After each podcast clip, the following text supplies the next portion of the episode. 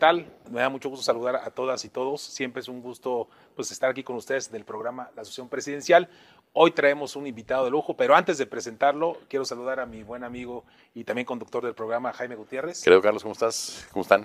Querido Pablo. Eh, Pablo Sí. Rivera. Armando. Pablo, Jaime. Carlos, ¿Qué tal? un gusto. Y tenemos este pues un invitado de honor, la verdad es un gran gran amigo y sobre todo una pues yo diría que alguien que continuamente ve nuestros programas, que es lo más interesante, siempre nos está dan- aportando ideas y aportando sobre todo comentarios. Y bueno, hoy tenemos aquí a nuestro buen ama- amigo Armando Lepe. Muchas gracias, Gracias, Armando por este, estar con nosotros. De las cosas que, que podemos este pues obviamente decir, de las muchas cosas que podemos decir de Armando, pues primero es que es licenciado en economía por la Universidad Autónoma de México y luego estudiaste un posgrado, este, Armando, en la Universidad de Colorado, este, una maestría en administración eh, pública. Este, y bueno, obviamente has estado en el sector de, de gobierno, el sector público, desde el año 79, si no. no- no- 75, creo. 75, desde el 75, en diferentes posiciones, sobre todo en la parte sendaria.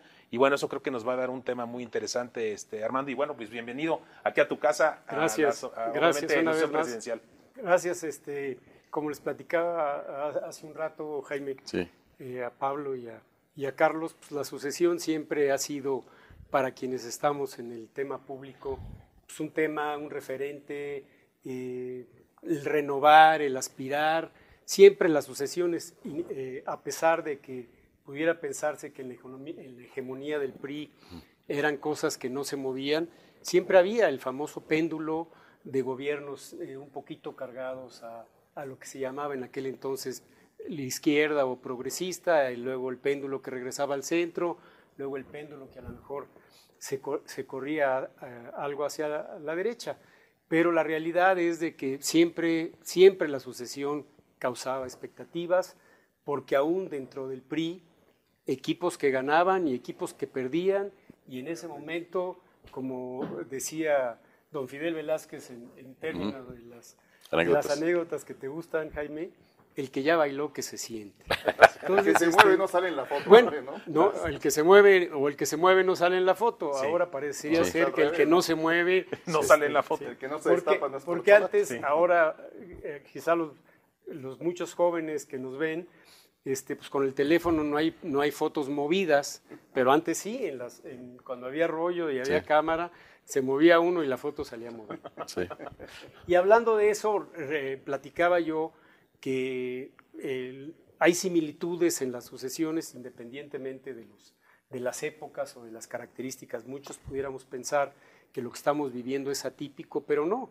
Les platicaba yo, Jaime, a Carlos y a Pablo hace unos momentos, que por ejemplo la sucesión de, de Alemán tuvo ciertas características muy similares a lo que estamos viendo ahora, porque Alemán eh, eh, es el primer eh, presidente civil que, que tiene México.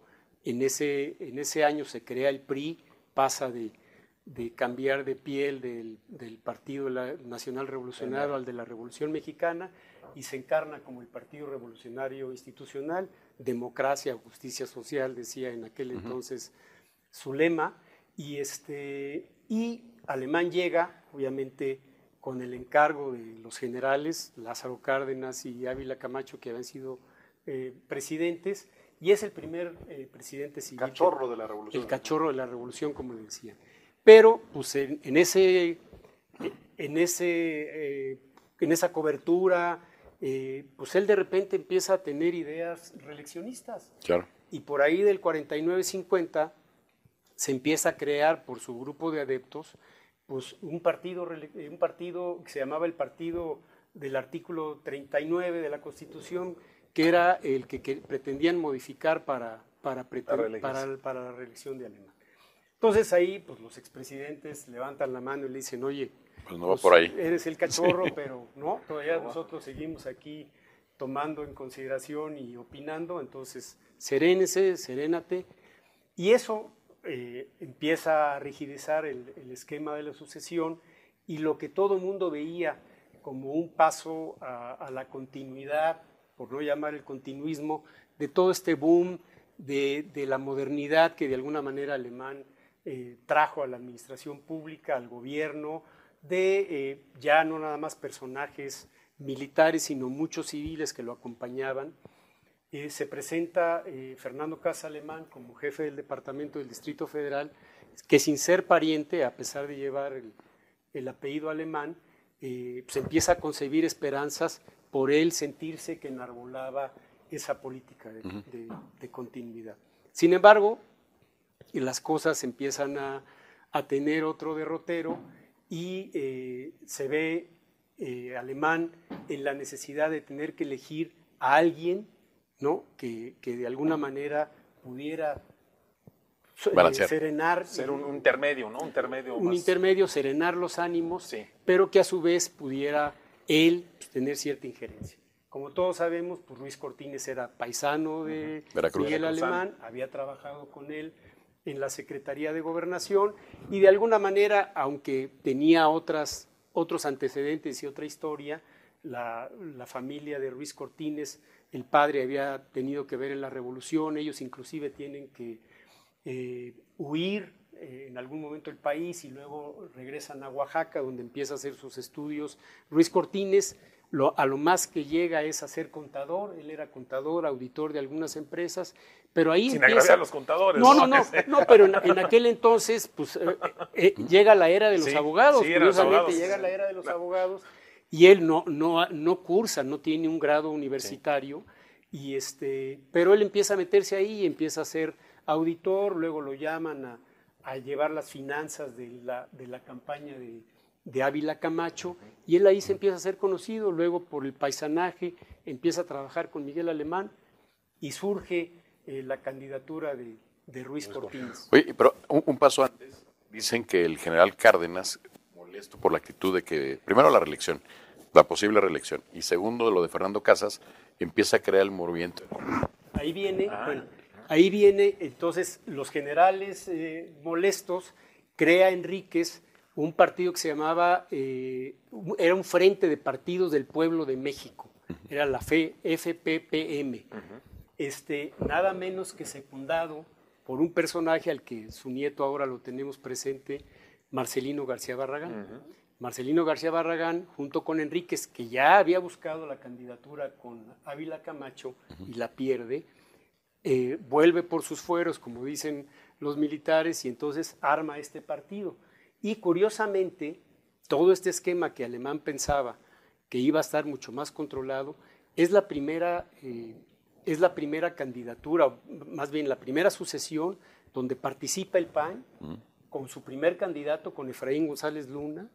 Luego sale este, eh, Lombardo Toledano, con el Vicente. par- Ajá, Vicente con el Partido Popular, otro general de apellido Aguilar, si mal no recuerdo, que crea un frente, eh, un partido constitucionalista.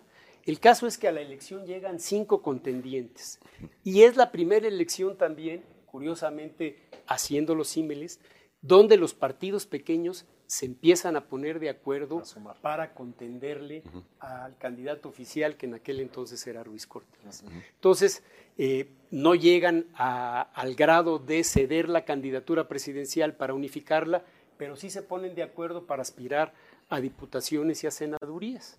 Entonces, eh, Lombardo, eh, que todos traían una historia diferente, pues Lombardo eh, De obrero. por el Partido Popular, ya había por ahí un partido comunista al que no le dan el reconocimiento, este, se empiezan a, a- a buscar y ver cómo lograban Alianzas. este, quitarles, quitarles este, escaños a- al, par- al oficial, al partido oficial. Y otro hecho importante que se da, en el 51, en 1951 se crea el Registro Federal de Electores y se crea la Comisión Federal Electoral para empezarle a dar a las elecciones pues ya Forma, una, una formalidad Más y demás institucional. más institucionalidad, independientemente que, volviendo a un tema muy, muy actual, el ejército vigilaba las urnas, se llevaba los paquetes electorales, llevaba las listas y todo lo concentraba para que en ese entonces la recién creada Comisión Federal eh, Electoral este, pudiera contar los votos. Oye, perdón Armando, se nos fue el primer bloque muy rápido, muy interesante lo que nos estás platicando. Ahorita regresamos para ver estas similitudes de sexenios anteriores como el que comentas con lo que está pasando actualmente. Claro, en con mucho México. gusto. Amigas, amigos, regresamos. Telerednetworks.com, la casa de la política. el análisis, la fe, el lifestyle y mucho más. De la mano de los mejores presentadores, invitados y analistas. Adéntrate a la mejor información y actualidad. Entra y sigue la red de Telered. Amigas, amigos, regresamos. Estamos este, muy contentos con Armando Lepe. Es un analista político muy, muy destacado, pero sobre todo un historiador. Nos estaba platicando entre corte y corte otras anécdotas. Y yo quisiera este, regresar con eso que nos estabas platicando, ¿no? Claro, este, De tu origen. eh, hablando de las similitudes y de las épocas, pues un tema que, que es de actualidad y que eh, trataremos de tocar eh, como parte de esto, pues es la cuestión militar. Eh, como decía Alemán, el cachorro, el primer presidente civil, sin embargo, él trató a su vez de crear su propia élite militar, esto es, todos los militares que en aquel entonces la gran mayoría era de carrera, muchos venían de haber participado en la Revolución Mexicana, muchos venían de haber participado en la Guerra Cristera, en fin, muchos venían eh, surgidos, a- ganando los grados como se ganaban en aquella época en batalla. Eh, se, se crea el colegio militar por ahí de 1920 y algo, si mal no recuerdo, y ya a partir de ahí viene otra clase de militares ya adiestrados, Sí, ya, claro. con, ya con, con- con sustentos eh, y con bases de, La Escuela Superior de Guerra con el general Alamillo. la Escuela Superior de Guerra, todo esto es lo que le va dando. el- el- el- Pero entonces Alemán quería de alguna manera pues, ir contrarrestando la bota que siempre la tenía muy cerca con, con el general Cárdenas y con el general Ávila Camacho. Y entonces va creando eh, generales que le llamaban en aquel entonces de dedo. Ok. Y es a los que empieza a promocionar y él empieza a relegar Que es más, más que por méritos, pero que voy armando eran mi mis grupo. cuates, mis Bueno, cuates los que sí, me iban a sí. defender y a cubrir. Sí. Este, podría parecer, parecer algún símil en Por la actualidad, ¿no? de, de cómo se ha venido dando eh, esta, esta utilización y el grupo que exclusivamente está formando parte de los allegados. Entonces, eh, pues todo esto eh, le da el traste porque a la hora que viene la sucesión ya de Ruiz Cortines, Adolfo el Sabio, como le decían, pues él ya entra en un contexto diferente. Y a partir de ahí viene otra sucesión muy interesante porque pues, Ruiz Cortines, que decían que era un gran jugador de dominó, pues él nunca enseña sus fichas. Y por ahí hay una anécdota que seguramente Jaime ya, ya por ahí la escuchaste. El general eh, Agustín Olachea era, era el presidente del PRI y entonces lo llama, lo llama Ruiz Cortines y le dice, ¿qué dice la calle, general? ¿Qué se oye? No, bueno, este, pues se oye Ángel Carvajal, que era el secretario de Gobernación. Ah, mi paisano. No, no, dice, de ese no podemos hablar ni bien ni mal. ¿Quién más, general? No, pues también se, oye hablar de, como le decían, del pollo, de Gilberto Flores Muñoz. Ah, gallo de espolón, muy duro. ¿Y quién más? Dice, no, bueno, está el doctor eh, Morones Prieto. Ah, caray, ese es honesto como Juárez, es austero como Juárez, es casi Juárez, mi general. Y así van decantando a los... Y luego le dice, oiga, ¿y qué se dice de, de López Mateos? No, no, señor presidente, él está muy joven, está muy tierno. Dice, le digo, y voltea y le dice a este Ruiz Cortines, oiga, pero aparte dicen que es protestante, ¿por qué no me investiga si es cierto que él tiene alguna otra tendencia religiosa, ¿no? Y le dice, sí, cómo no. Total, se va y sale, y Olachea dice, es Morones Prieto. Sí. ¿No? Sí. Juárez encarnado. Juárez. Sí. Ya me dio línea el presidente, es Morones Prieto. Y empieza La cargada. la cargada, ¿no? La cargada esta Sí. que se mueve Sí, abajo, claro. ¿no? De- ¿no? Y total, llega en otra ocasión que se vuelve a reunir con el presidente del PRI, dice, ¿qué pasó, general? Este, no, no, este, señor presidente, ¿qué supo de, de López Mateos? No, no, pues yo creo que no. Es él, mi general. Él es el. Y entonces tiene que salir el presidente del PRI a dar marcha atrás y a decir, va a ser, va a ser este, O sea, el dedazo, pero en su va a ser máxima Adol- expresión. Adolfo López Mateos. Sí, sí, sí. Que ahí da, ahí hay otra anécdota también muy importante que seguramente te la debes de saber, Jaime.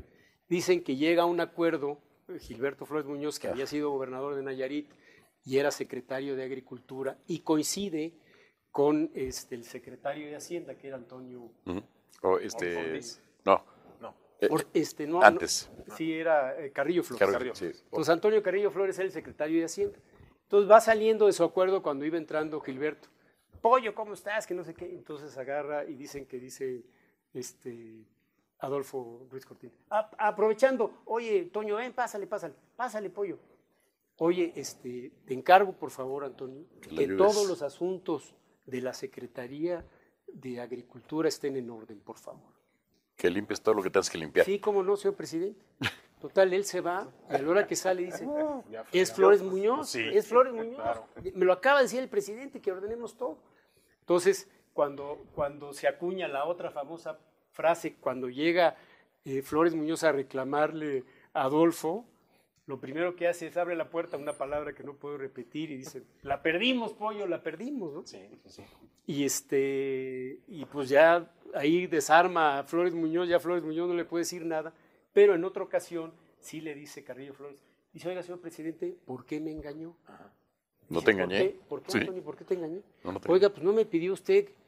Dice, pues sí, Sí. por eso te lo pedí. Porque ¿Tú no iba crees a que ser si él? hubiera sido el candidato del presidente, hubiera tenido alguien que preocuparse de lo que hubiera pasado en su secretaría? Claro, Pues no, claro. Yo te Iba a pedí llegar porque él- más. Claro. yo te pedí porque él no iba a ser. Claro, claro. Y señales claras, ¿no? Este, Entonces, Armando? pues sí, lo que Pero pasa es que la cuando, gente la interpreta. La interpretación de las... cuando quiere uno este, las Cargarse. señales de humo y demás, Sí. Oye, por cierto, uno de los más grandes presidentes de México, muy discreto, no valorado, fue Ruiz Cortines. sin duda, sin duda, Admirado por López Obrador. Ujú. por el Sí. sin duda, porque fue un agente cerebral, era un agente austero, Mesurada. a pesar de que De la esposa. de, de- de lo que se decía de la mujer y demás, pero fue un cuate siempre que, que pudo atemperar y contener lo que venía siendo pues toda la inercia del alemanismo y los primeros grandes capitales que se empiezan a, A conformar. a- a conformar en- Claro. en, México, la creación de las lomas, de Polanco, en fin, todo esto que decían que las colonias luego iban siendo el- el- la imagen de los resultados de los, de los gobiernos y de los presidentes. Entonces, hay, una, hay otra historia muy similar en el, en el destape de Salinas, porque eh, dicen que por ahí comete alguien una indiscreción y que cuando, cuando le piden a, a Miguel de Dicen la... que el, el hijo del presidente de la madre. Se dice, se rumora y se comenta. Sí, se dice, hermano, se comenta. sí. Entonces, para no dar nombres, Sí. ¿no? Porque ya, ya Sí. es que ahora, ahora quieren ser este, candidatos. Pero fue otro, ¿eh? Fue otro Sí, de los... lo sé, yo sí, lo fue otro de los... Este, Sí. Pero dicen, oye, ¿quién va a ser? Y él nada más es- puso SG. Sí. Y entonces el otro día, eh, platicando con Sergio García Ramírez, de repente el domingo 4 de octubre, aquel famoso, se le presenta Del Mazo. en la casa, a- no, a Sergio García Sí, se le presenta a Alfredo del Mazo, fue el primero que llega a su casa a felicitarlo. No, espérame. Yo, Sí. bueno, yo tengo, yo tengo Otros datos. Hoy que están de moda los Yo- otros Yo datos. tengo otros datos. Y, y- y no son de Guacamaya Leaks. el jefe de prensa de Del Mazo era Heriberto Galindo. Ah, Alberto Galindo. Tengo el gusto de conocerlo. Exacto, y él era el jefe de prensa. Y él dicen, nunca lo ha Sí. aceptado porque cada vez que lo veo se lo recrimino, dicen que él es el que la filtra. Ajá. Entonces, quien llega es Pedro Ojeda Paullada. Y llegan otro grupo de gentes a casa de Sergio Sergio García García Ramírez, Ramírez. por la SG. Sí, SG, claro. Sí. Entonces dicen que le tocan y ya sabrás los mariachis, y, ¿no? Y entonces pues, abre el doctor Sergio, que aparte es un Sí, tipazo, sí, sí, un- sí. y Caballero. dicen, ¿qué- Institucional. ¿qué, está- qué están haciendo aquí? No, no, no, pues tú vas a hacer. Dicen, a ver, a ver. A mí quien me tenía que haber hablado, o quien tiene que haberme hablado, no, le- no me ha No me ha hablado. Quiero decirles que les agradezco su presencia y su respaldo, pero se equivocaron de dirección. Aquí no es. Yo en adición platico ya una vivida personalmente. Tengo un buen amigo y compadre que es vecino de Carlos Salinas, en el bosque. Entonces, ya en esas yo le decía, compadre, cualquier movimiento que vea raro, avísame. Avísame. El día anterior, el sábado en la noche, me dice, oye, está llegando gente del Estado Mayor. Ah, ese. Era el En- bueno. Entonces dije, pues en la SG famosa, Sí. era Salinas de No. Sergio García, no Sergio Salinas Gortari. Sí, claro. Qué, qué confusión tan Y- y impresionante. pe- pero te das cuenta cómo la gente está siempre deseosa de, de querer interpretar. la ¿no? cargada, ¿no? Oye, hermano, y tú, tú eh, platicando ya en, termo- en tiempos actuales, ¿qué similitudes ves en este proceso de sucesión respecto de cómo se está manejando el presidente con sus posibles... Este, Mira, yo- Oye, Armando, este, estamos, el tiempo no perdona, estamos este, terminando ahorita el segundo bloque, pero ¿por qué no dejamos la pregunta de Pablo para este tercer bloque? Muy interesante la plática, como ustedes están viendo, muy amena con Armando Lepe y regresamos al siguiente bloque, queridos amigos y amigas.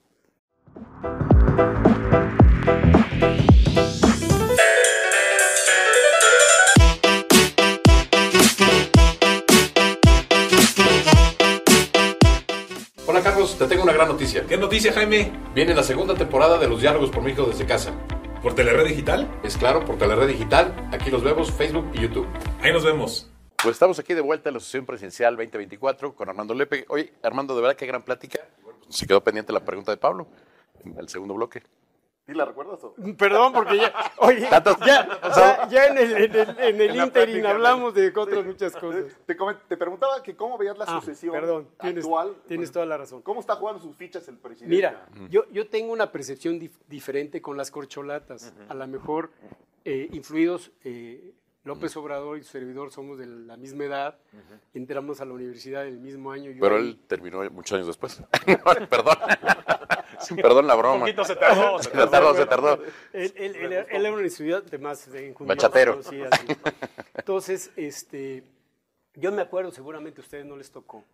Las corcholatas, uno las coleccionaba porque tenían premio. Sí. Entonces, las, todas las corcholatas, para el público joven que seguramente nos está viendo, todas las corcholatas traían un corcho interno.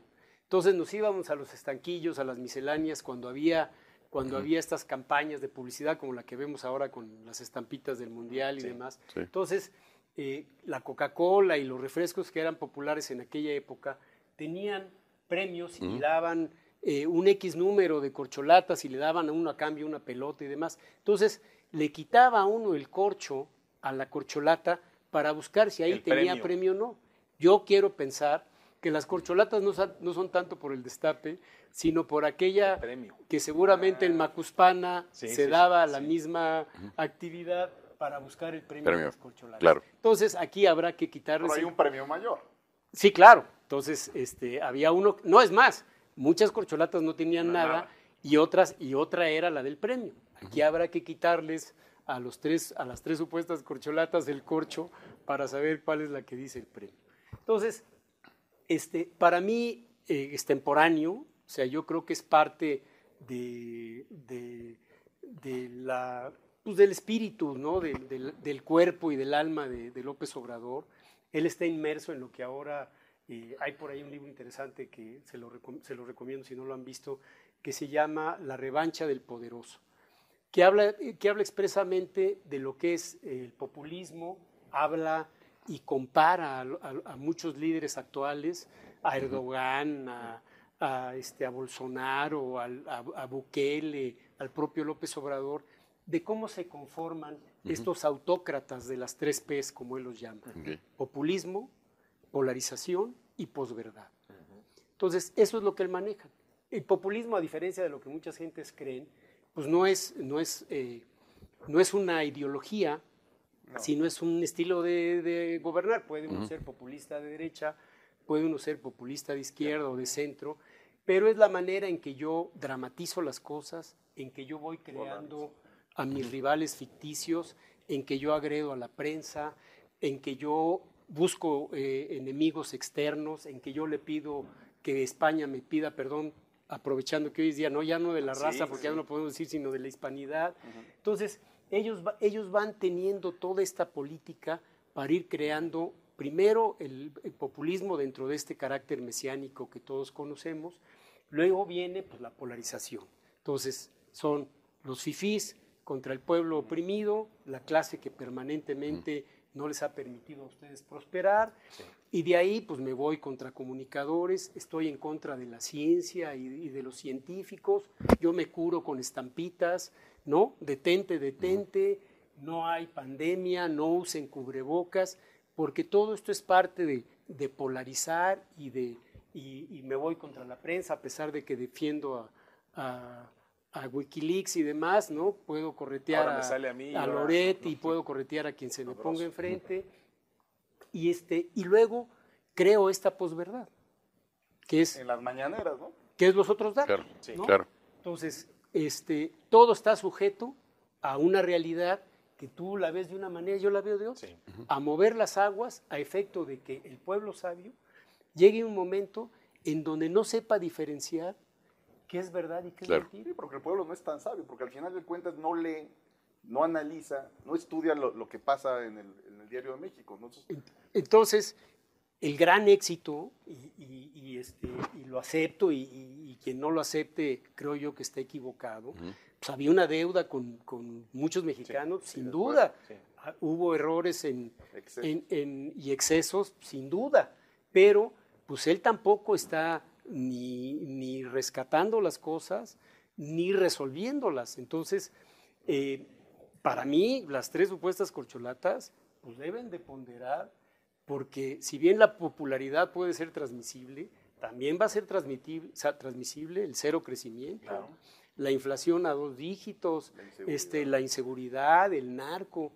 Y obviamente, como él, como él señala y es parte de su blindaje, ah, ya salió un libro, pues pueden salir muchos. Sí, claro. Este, pues sí, pero todos los que de alguna manera hemos pagado impuestos, tenemos un trabajo, nos ha costado, este, ahora sí que el sudor de nuestra fuente, como dicen, el, el poder ascender, sabemos que nadie puede en esta vida tener 12 años posteriores a que fue jefe de gobierno y previos a ellos, no haber tenido una historia ni un pasado. Claro. Claro. Eso de que yo puedo vivir con 200 pesos. Pesos en la cartera. ¿Y sus hijos dónde estudiaron? Claro. ¿Y dónde estudian? Y ahora que piden pruebas todos este, los eh, morenistas, pues ahí está la prueba, ¿no? La Pues- principal prueba, ¿no? Pues digo, Sí. Y eso obviamente nosotros lo entendemos y lo racionalizamos. Y para él es muy fácil decir, Claro. yo no necesito, no tengo un RFC, nunca lo he tenido, no sirve No uso para tarjeta de nada. crédito, tampoco No. uso. Entonces, este, Es increíble. pues es, eso, eso sin duda refleja que el rey del cash pues ha sido el rey del cash, sin duda, el rey del efectivo. Toda su vida. Toda su vida. Y de qué, como ahora eh, sale en el libro, pues de, de Ebrard, de, de los que lo sucedieron. ¿no? Y de los que pedían moche y de los, Los que pedían- candidatos, ¿no? Los que querían ser candidatos Claro. para algo iban y entregaban. Y- Dejaban al tatuán y le dejaban Sí, el sí, sí. y, diezmo. y- y había que dar, ¿no? Entonces, que, que eso mucho se utilizó en beneficio de entonces PRD o en beneficio de ahora de Morena, pues no me queda la menor duda.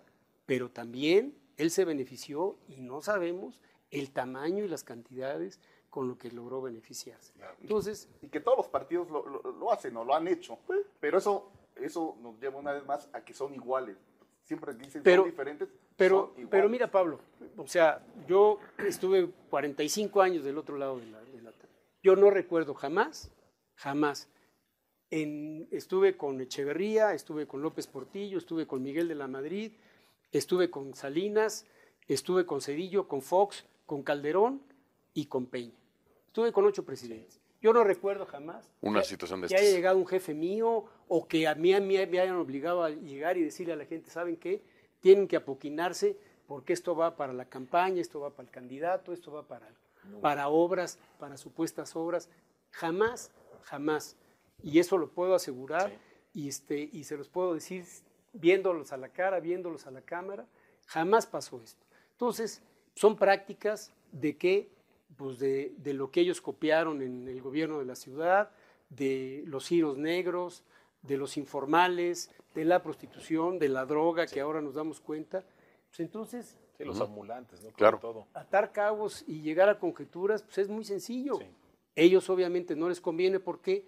Pues porque ellos están ahora bailando, bailando samba, ¿no? Así es, así es. Pues si quieres, este Armando, vamos a hacer una pequeña pausa. No, Este, tenemos un poquito de tiempo. ¿Sí? Ok. Este, ¿Seguimos con Bueno, otra pregunta? si, si- si quieren regresamos a... ¿Por qué A la anécdota Oye, estás- nos estás sí. platicando Sí. lo, de, lo de Silva Gerso. Bueno, Fue un momento este, importante, que recordarle a la gente Bueno, cómo el- superó el- eso al país. Sí. Claro, el, el- el- el famoso diamante negro, que en paz descanse, un, una- un gran mexicano, un gran secretario de Hacienda. Él entra a la secretaría derivado del, del problema de 1982, del control de cambios, de la nacionalización de la banca. Entonces él sustituye a David Ibarra, que era el secretario saliente, y, este, y llega Jesús Silva Herzog. A él le toca toda la negociación del 82, le toca obviamente el control de cambios, la nacionalización, y lo ratifica eh, Miguel de la Madrid. Cuentan las malas lenguas empieza la puna, y esa a mí me tocó vivir, porque esa no me la platica nadie, entre Salinas, que era el, Presupuesto. el hijo de la Secretaría de Programación y Presupuesto, que a lo mejor ahorita tocamos algo del tema de cómo se crea y cómo esto escinde lo que era el manejo de las finanzas públicas. Este, entonces dicen que llegaba Silva a su acuerdo, entonces tocaba temas con el presidente de la Madrid y a la hora que salía el presidente, a la hora que salía el secretario Silva, entraba Emilio Gamboa, Gamboa. sacaba las, las tarjetas de acuerdo y se las pasaba a Salinas de Gortali y a su gente para que analizaran. Y luego llegaba Salinas con propuestas diferentes o, con, o con ya más depuradas Sí. y decía Miguel de la Mente, oye, por cierto, yo me acuerdo que Silva me trató esto, no, pero como me lo estás diciendo, me hace más sentido, bla, bla. Está Y más a- armado. Y así, Oye, y la segunda, ¿eh? Les daban el acuerdo, perdón, ya para terminar, les daban el acuerdo cuando estaba de buenas, porque dicen que cuando estaba medio de malas don Miguel de la Madrid, entraban Bartlett o entraban los demás. Sí. No, si ahí Emilio Gamboa era bueno para Entonces, eso. Un operador de e- e- era el rey del picaporte. El rey del picaporte. Bueno, ahora sí vamos a hacer una, una pequeña pausa. Este, estamos aquí con Armando Lepe. La verdad, una plática de- de- in- increíble, Armando. Te felicito lo que, No, hombre, gracias, lo que Carlos. conoces de anécdotas, de historia, una gran mente. Y la verdad, este, bueno, pues estamos muy contentos. Regresamos en un momentito. El tiempo nos, este, nos lleva corto ahorita. Muchas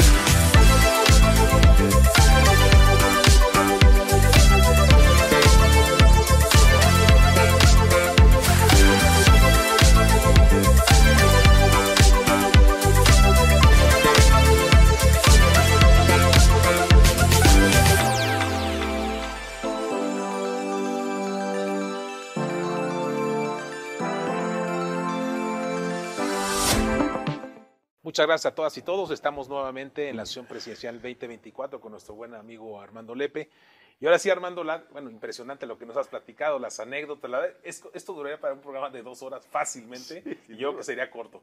Pero ahora sí vamos a tener que entrarle a los temas, este, Armando, de cómo, cómo ves tu visión, tu análisis Bueno. de, los, de los posibles candidatos de la oposición y los posibles candidatos de Morena y cómo, cómo ves la situación. Bueno, yo, yo aquí, o sea, un poquito para no perder el, el- Sí, el el entorno y el contexto, yo, yo podría pensar que nos va a pasar lo mismo que nos pasó con Moya Palencia. En aquel entonces Moya Palencia era el candidato de todos. Sí. Este, me acuerdo que Sus Reyes Heroles era el presidente del PRI del partido y llama a mesas nacionales para elaborar el programa. Reyes Heroles decía, primero el programa, luego el hombre. Y me acuerdo, estábamos en el, en el cine Alameda, en el cine Teatro Alameda, pues todo el, el priismo, Reyes Heroles, este, todas las gentes del, del CEN del PRI. Este, si, la, si la memoria no me falla, creo que un 22 de septiembre de 1975, Día del Ok. Obrero Mundial. Y en ese momento, hablando Reyes Heroles y, y diciendo que primero el programa y luego el hombre, cuando entra en aquel entonces pues, un recado, no había celulares ni nada de esto, diciendo, está, está destapando Fidel Velázquez a José López Portillo en Palacio Nacional. Yo quiero decirles, este, amigos y amigas de la televisión y de los medios que nos ven, nunca he visto que un teatro se vaciara Tan rápido. en- con la ¿Cuál sismo? ¿Cuál con incendio? Vámonos. Que se vació en sí, esa sí. ocasión. Y todo el mundo a la cargada a, cargada. Palacio Nacional. Entonces, o, o López nos está engañando con la verdad, o la verdad, Que nos ha engañado con la verdad en muchas decisiones Sí, importantes. por hay que o, o finalmente él está haciendo su juego para ver qué es lo que puede pasar. Este, tristemente, a pesar del, del evento que vimos ayer de Estados Unidos y una serie de cosas, yo, yo creo que en esta ocasión no nada más es el hombre, sino es el programa. Entonces, sin duda, quien, quien aspire a, a poder conformar alguna oposición tiene que tener muy claro cuáles son los puntos finos, cuáles son los temas importantes y qué le debemos a, a la gran parte, a la gran mayoría del pueblo de México, que a pesar de todos estos programas y los bienestares, este, de acuerdo a la última medición de Ceneval, somos más pobres, hay más pobres, muchas ayudas no le están llegando a la gente que pretende llegárselas y algunas otras se están disolviendo simple y sencillamente porque no tuvieron el, el estudio, no tuvieron el soporte, no tuvieron la consistencia para verdaderamente trascender. Sembrando vidas no pasa de ser una, una- una buena voluntad y lo hemos visto que no ha dado resultado. Eh, yo, ¿qué es lo que creo? Porque eh, vol- volviendo a los dichos, para que la cuña apriete, tiene que ser el mismo palo. Yo espero que así sea. Es una implosión dentro de Morena que permita eh, una escisión y que, si bien de un lado estarán Claudia Sheinbaum y, y, y- y Ángel Augusto y Adán Augusto, del otro lado sin duda tendrán que estar Marcelo Ebrard y Monreal. Claro. Yo lo que veo y percibo un poco la actitud de Movimiento Ciudadano y de Dante es no abro mis cartas hasta no tener la certeza de quién va a ser mi candidato. Hace unos días fue al informe de Nuevo León y dijo, este es un muchacho que es un talento y en algún momento llegará. Pero ahorita aspirará", no, pero Oye, pero ahorita no es. Ya, ya, Coloso ya- tampoco. ya dio una pequeña señal, ¿eh? Este, ¿Dante? Dante. Claudia Ruiz Macié o Beatriz Paredes. Ah, Bueno, Sí, que no las ven mal. Que no las ve mal. Ya dio una señal, Yo, digo, ya dio una yo señal. sin duda tengo alguna cercanía y relación con Beatriz. Sí. Es una, un cuadro extraordinario. Siento que físicamente ahorita tendrá algunos impedimentos, Sí. pero será, será apoyando a cualquier candidato una extraordinaria base para, para hacerlo. Otro buen candidato es Enrique Lamadrid, ¿no? Mira, este, es un buen candidato desde el punto de vista de, de lo- a lo que estamos familiarizados. No podemos dejar de reconocerle a López Obrador el tesón, ¿no? el conocimiento del país que tiene. recorrió todo. Este, obviamente la utilidad, a lo mejor nosotros podríamos darle una utilidad diferente a esa experiencia, a ese conocimiento. Él obviamente se fue por estas famosas tres P's que les he dicho y, este, y ese ha sido, ese ha sido su, su gran éxito. Este, yo veo muy difícil a alguien que no esté formado. También recordando sus sesiones, ustedes acuérdense, antes era un imperativo haber tenido un puesto de elección popular Sí. para llegar a aspirar a ser presidente. Claro. Sí. Este, ahí se le revienta el hilo a Cedillo, si nos acordamos, porque en alguna de las, alguna de las convenciones del PRI, en alguna de las asambleas del PRI, le meten el candado y entonces se queda Cedillo sin candidatos, se queda sin Gurría, se queda sin, sin este, la Perica Ortiz Ortiz. Sí, sí, sí. y se queda sin por ahí algún otro que el mismo Gurría que ahora aparece ahí como posible y cuando se da cuenta pues la sana distancia le dijeron oye pues tú dijiste sana distancia no Sí. pues ahora no nos vengas a decir a nosotros Claro. ok Si no cumple. pues el PRI dice que tienes que tener experiencia en, En elección en- en popular. puestos de elección popular y ahí pues al único que le queda es a Francisco Labastida Ochoa y los resultados pues ya los conocemos este tristemente pero pues también ya el sistema no, no daba, daba para no más. daba para Sí. más. Eh, muchas políticas se habían desintegrado, el error de, de diciembre, quien, pegó quien lo haya ocasionado, a mí me tocó vivir parte de ello y, y oírle decir al entonces secretario de Hacienda saliente, pues sí, dejamos las cosas con alfileres, pero ¿quién se las quitó? ¿Quién ¿Quién se quitó? le Sí. quitó los alfileres? Sí, sí, sí. Para nosotros, a nosotros nos funcionaba, Sí, ¿no? sí. Yo me acuerdo, nos corrieron a todos en ese momento y la gente que llegó a crédito no sabía ni en los teléfonos del Banco Mundial, no sabía ni a quién dirigirse. Sí, sí, en el momento que apretó el zapato, si no sale Bill Clinton a darle un apoyo al gobierno de México, pues esto hubiera sido la locura. Oye, Marco, entonces sí ves ah, tú una posibilidad de la oposición de competir. Yo, yo la veo siempre y cuando sea del mismo, de la misma Una, Ah, un Para que el palo apriete que sea de la misma cuña. Yo, yo, es- yo espero que Movimiento Ciudadano recapacite Y obviamente ellos van a tener oportunidad de, como lo hizo López Obrador en su momento, pues subir en el tren a mucha gente, a mucha gente capaz, como Claudia, como Beatriz, como el mismo Enrique, este, como muchas otras gentes Sí. que estamos en la imaginaria y que quisiéramos seguir haciendo algo por nuestro país. Sí. Y tristemente, pues vemos cuál, ahorita con este 90-10, pues es una vacilada. Estamos viendo lo de, Ben- lo de buen rostro. Ojalá sea buen rostro ahorita y antes hubiera sido mala cara. Sí. Este, pe- pero, pero no sabemos qué el rostro va a llegar, va a negociar y con, con la misma eh, al- altanería y petulancia, pues nos va a llevar el tren en las negociaciones para lo del tratado. Oye, con los propios empresarios, ¿no? Esa caricatura que ha circulado muy buena, que por un lado está ella tocando la puerta con el Ah, SAT, sí, ¿no? claro, una mita y mita, ¿no? Y la otra, Y la otra trae tu ramo de flores, ¿no? Oiga, ¿qué, qué podemos hacer en conjunto? No, pues es En- entonces, Calderón, digo, ¿no? Es Calderón, buenísimo. Digo, el, el servicio civil de carrera, aunque muchos piensen, funcionaba y funcionaba en aspectos importantes bien. de este país Claro. y nos formábamos y teníamos oportunidad de capacitarnos y de dar nuestro mejor esfuerzo en bien del país. Ahora sea parte de esta polarización, pues es socavar a las instituciones, socavar la, la- la justicia y la ley, socavar a la burocracia. Esto es parte de la Claro. estrategia que este maneja y que manejan todos los este, iluminados eh, eh, populistas y, y polarizantes. Entonces, no es nuevo, son fórmulas, están escritas, nadie, no hay nueva- nada nuevo bajo el sol. Y este señor todos los días tiene su mismo script, tiene el mismo menú, debe de desayunar todos los días tamales de chipilín, este, sin duda. Él no se sale del script y por esa razón, pues todo el mundo pudiera pensar que es refractario. Vemos ahora con el tema de la militarización, una encuesta de hace un par de días en el Reforma, dice, ¿quién, quién quiere el ejército en las calles? Pues el 70% de la gente, Sí. pues cómo no. ¿Quiere seguridad? Los de a pie, pues queremos seguridad. ¿Quién nos las dé? El que sea. Aparte no es nuevo. Sí. Este, ¿Quién era el jefe de la policía en el 68? Pues Luis Cueto, que era general. Este, mi padre fue también en algún momento director de seguridad en algún estado. Eran los que tenían formación, los que iban a formar a los civiles, los que iban a formar a los policías, las academias. Pues hay una academia de policía, había una escuela de la Policía Federal de Caminos.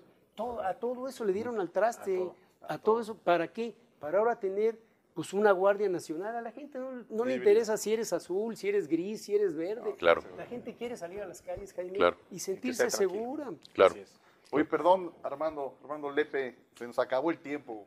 Jaime, Caray. Carlos, eh, ¿algún comentario final para despedir a Pues mira, invitado? yo la verdad me gustaría algún comentario adicional de, de Armando. Yo en lo particular, pues la verdad muy contento. Fue una plática sabrosa, de esas ricas que vale mucho la pena ver, disfrutar y este y bueno, decirte que aquí es tu casa, mi estimado. Gracias. Y, y yo reiterar, si no nos unimos, el resto de los mexicanos, la gran mayoría que no estamos de acuerdo con lo que está pasando, eh, si hay más de dos candidatos en el 2024, sin duda Morena, Morena habrá de ganar.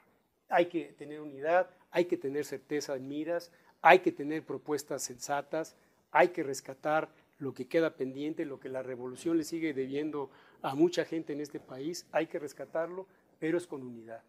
Hay que quitarnos de, falsos atavismos, hay que quitarnos de, posiciones y de posturas.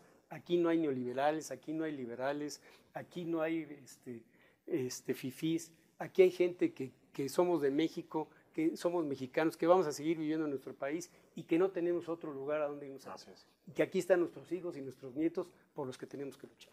No, muy bien, muy bien. Pues Pablo, este, digo, qué gran programa con Armando. Este, yo creo que este programa da para mucho porque, digo, habría que preguntarle en otro programa a Armando No, yo encantado. si esta sucesión va a ser hacia el hermano, porque dice López Obrador que tiene tres hermanos, Así. o hacia el hijo, ¿no? Hacia el porque hijo. el hijo O la hija. o la hija, ¿no? Entonces, este, todo queda en familia. Así es. Así es. Finalmente. Pues amigas, amigos, se nos acabó el tiempo. Muchísimas gracias, Pablo. gracias, Armando. Gracias. Jaime, Carlos, Gracias. un Gracias. gustazo y, este, y qué bueno que estos foros se den, que estas posibilidades se den, porque es la única manera de comunicarnos y de, y de que la gente sepa pues, que hay otras opiniones. Así De es. acuerdo. Pues los esperamos en la próxima emisión de la sucesión presidencial 2024.